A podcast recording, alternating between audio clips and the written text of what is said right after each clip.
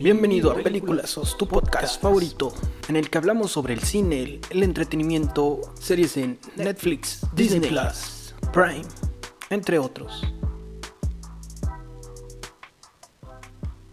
Así que bienvenidos a la sección de peliculazos. Vamos a hablar sobre una película que la verdad me gusta bastante, que ya, ya la había, he visto unas cuatro veces y pues me parece una película bastante, bastante disfrutable. En el caso de que, por ejemplo, si eres un adolescente o estás saliendo de la adolescencia, entrando al adulto joven, em, probablemente te parezca bastante buena. Yo ya pasé por esa etapa, pero por el momento siempre la he disfrutado bastante esa película. Así que, ¿de qué, qué, película estoy hablando? Se llama Mi vida a los 17 o The Age of 17 en inglés, el título original. Esta película está protagonizada por Hailey Stenfield y Harrison. ¿Cómo, se llama? Harrison. Wilson Harry.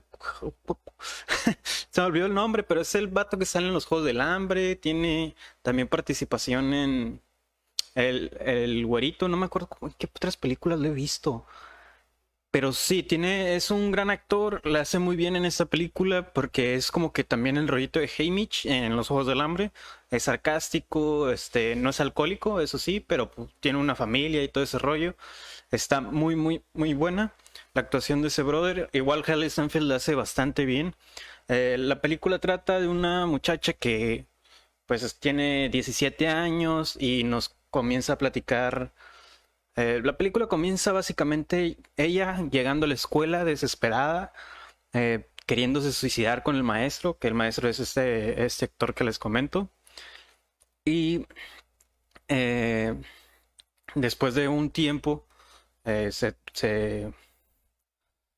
o sea, de, haber dicho esa parte, se encarga de, de ponernos en retrospectiva, o sea, de explicarnos cómo es que llegó a, ese pensamiento, esa forma de ser.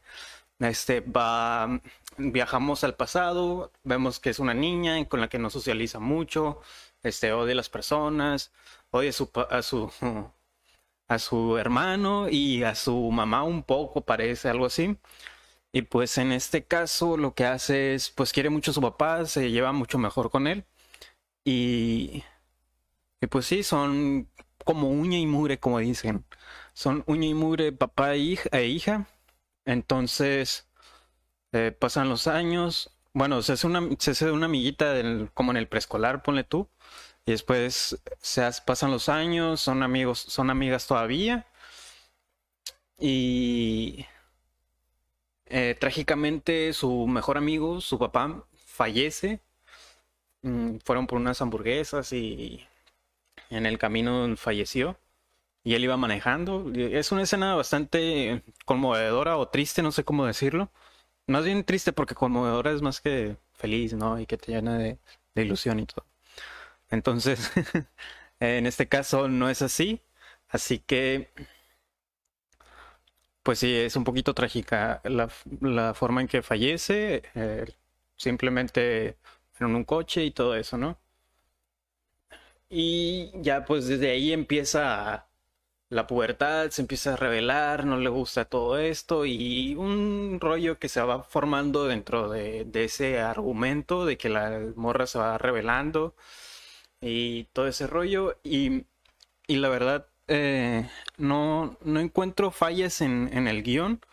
Solamente que hay una parte en que sí te desesperan algunos personajes, tanto como la principal como, como el, el hermano también te llega a desesperar pero pues al final terminas empatizando con cualquier personaje, excepto con la mamá, creo que casi no sale, así que se podría decir que con, con los personajes principales que son el hermano, la hija y tal vez hasta el maestro.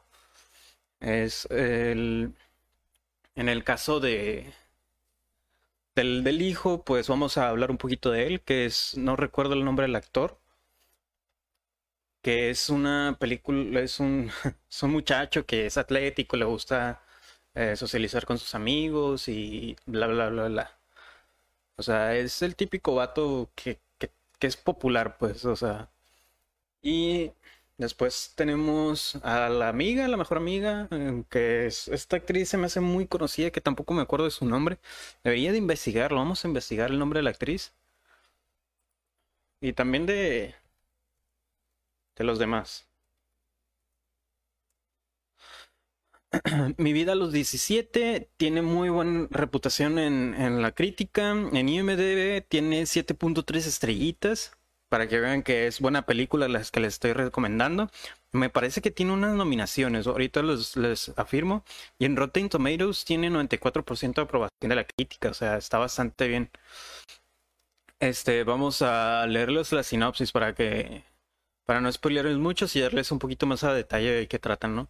las adolescentes Nadine y Krista, que es la mejor amiga de Nadine, o sea, Hailey Stanfield, son compañeras del mismo instituto y además las mejores amigas. Sin embargo, su estrecha amistad se viene a ver abajo cuando Nadine se entera que está saliendo con su insoportable hermano. No quería decir esa parte, pero si la dicen en la sinopsis, supongo que es, ¿no? es parte fundamental de la película. Ok, entonces la película salió en el 2016, creí que había salido en el 2017, no sé por qué.